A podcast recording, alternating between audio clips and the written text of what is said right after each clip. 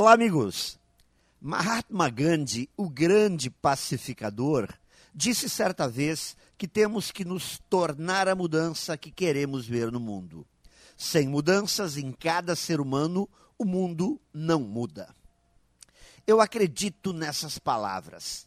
É certo que o que fazemos sempre irá refletir no que nos cerca, pois o mundo somos nós. Portanto, enquanto não personificarmos, através de nossos pensamentos, palavras e atitudes, a realidade que queremos, é certo que nenhuma mudança vai acontecer.